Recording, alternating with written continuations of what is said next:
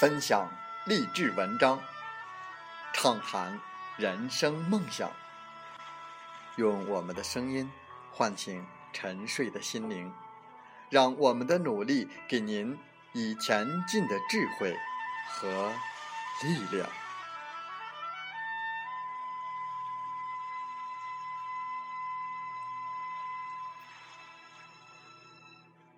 打开心门，朝向大海，让我们的梦想迎风展翅，扬帆远航。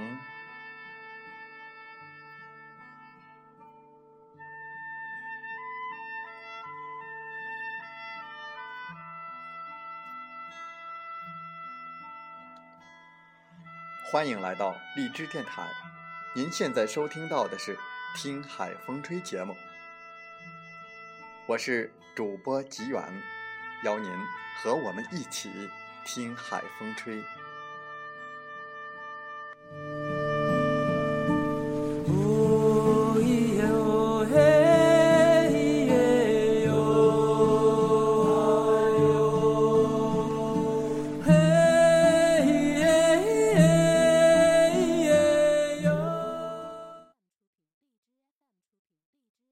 当互联网与金融深度融合，未来世界是否还需要银行？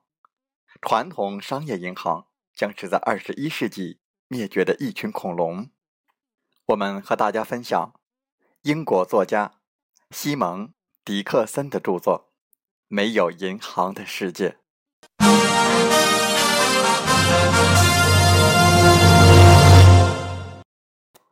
如果你认为这个世界是你无法理解的，试试这个问题的广度。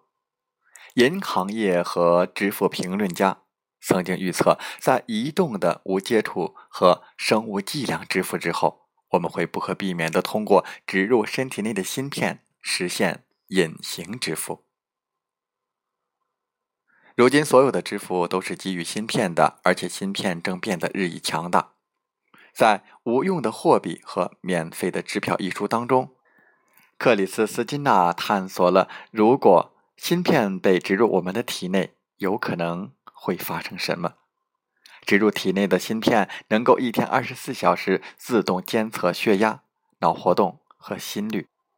要是芯片从身体里移除，它就会变得毫无用处。它只有被植入所有者身体里的时候才能够工作。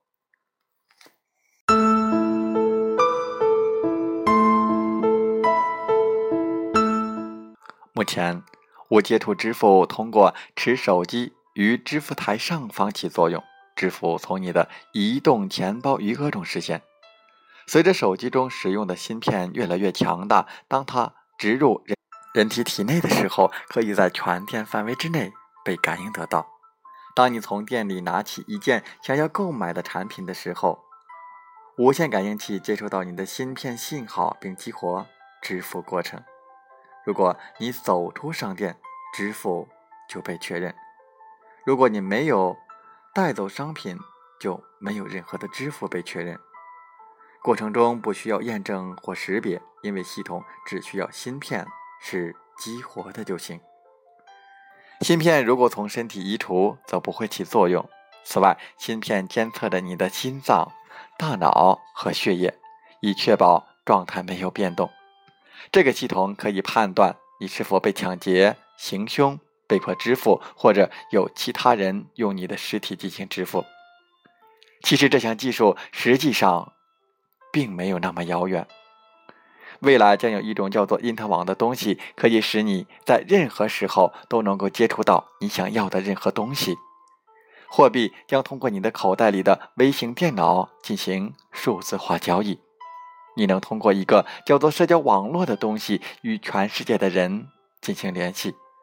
你的社交网络上的熟人的能力将会影响到你的未来投资的可能性。你可以无需银行就能够借钱和投资，小到十美元也能成为一个迷你风险资本家。你可以借钱给发展中国家的妇女启动他们的生意，而且相对于银行借钱给发达国家的男人。你更有可能收回你的投资，而所有这些实现都将通过你口袋里的一个小设备来完成。如果你是在多年之前听到这些内容，你肯定认为大家都疯了。所以，慢慢的，五千年历史的硬币、二百年历史的支票、五十年历史的信用卡将逐个消失。但是，问题仍然存在。在自由经济中，我们仍然需要货币吗？将来货币可能会隐形，或者当我们步入科技驱动的易货和礼品型经济时候，自由经济会完全清除掉。货币的存在，可是谁知道呢？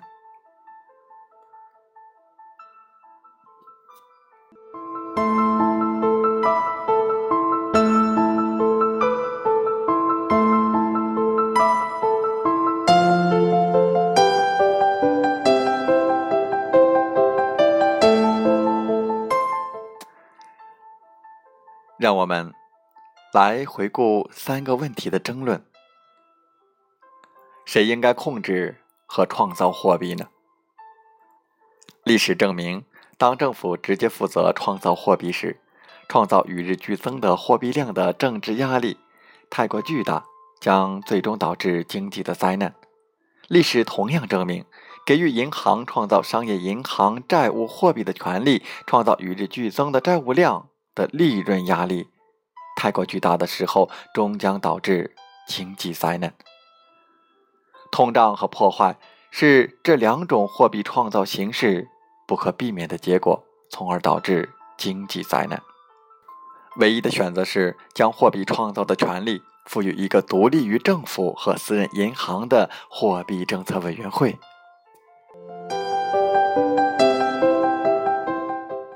货币应该是商品还是法定货币？认为货币应该取决于一国的黄金供给量的想法是陈旧的。如果你的国家只有非常少量的黄金，那怎么办呢？金本位之下，当银行创造货币时，创造过程受到管制，因此相对于当下，它是一个更好的体系。然而，鉴于其能够创造货币量的稀缺性，该制度不可避免被抛弃。它也没有解决银行以债务创造货币的这个问题。而只是对其进行监管，所以在独立的货币政策委员会的监管下，黄金不再是必须的，实际上反而是适得其反的。如果我们想要坚持现有的体系，短期来看，我认为黄金则是个更好的选择，但是它会导致进一步的繁荣与萧条，以及经济的最终毁灭。法定货币很方便，且代表了未来。我们认为，当其创造权从银行和想要赢得选举的政治家们移开的时候，法定货币就显现出了其优越性。所以，我们的选择是货币应该是法定货币。那么，第三个问题，货币是怎样被创造的呢？货币不能以债务的形式被创造。对凭空创造出来的货币收取利息是不可持续的，也是不公平的。货币应该是在无债务的基础上被创造。当独立的货币委员会创造货币的时候，在我们现行的民主过程下，根据执政政府的想法，它应该是被赠送给财政部，增加其可支配税收收入。这拿走了我们当下付给银行的特殊补助。给予他们因拥有创造货币的能力而赚取的利息，并还给纳税人。所以，我们怎样才能够知道要创造多少货币呢？这很简单，独立的货币政策委员会将拥有清晰、透明和简单的目标，他们必须控制通胀和通缩。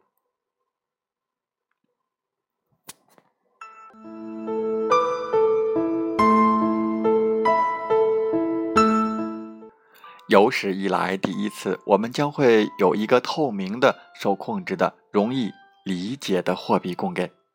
如果我们在发生过多的通胀和通缩，独立的货币政策委员会将很容易被千夫所指而被解雇。所以它只有一个目标，那就是控制通胀和通缩。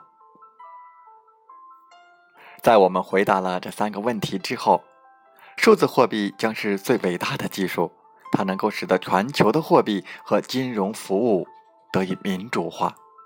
结合我们在时光之旅当中的银行业的改革经历，数字货币会以可持续的方式允许真正的创新和人类的发展。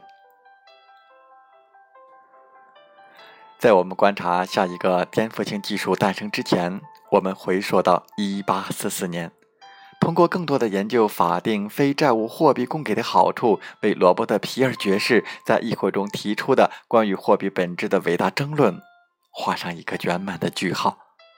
这次，它形成了一个独立货币政策委员会，独立于银行和政客，完全负责货币的创造。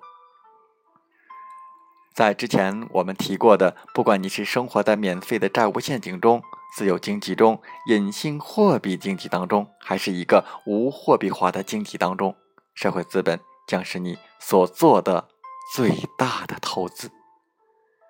颠覆性基础之三，使得社会资本的建立和衡量则变得如此容易。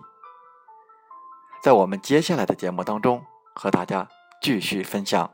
颠覆性技术之三：社交网络的兴起，看世界将会怎样被改变。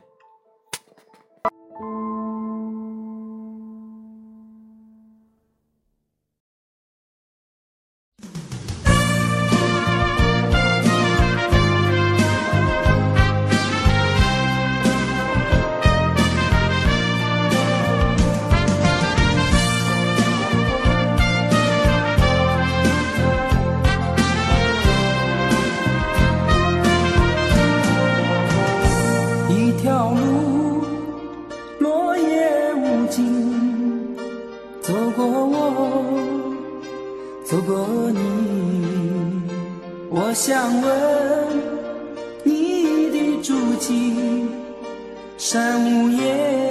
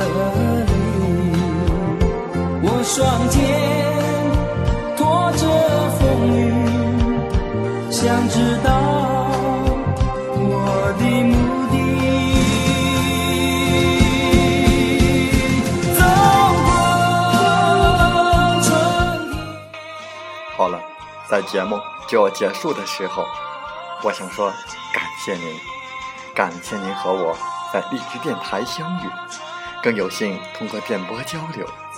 如果心灵被触动，有共鸣，请加微信七五二三四九六三零。喜欢我们的节目，请点赞并转发分享。为方便收听，请订阅“听海风吹电台”。我们下期再会。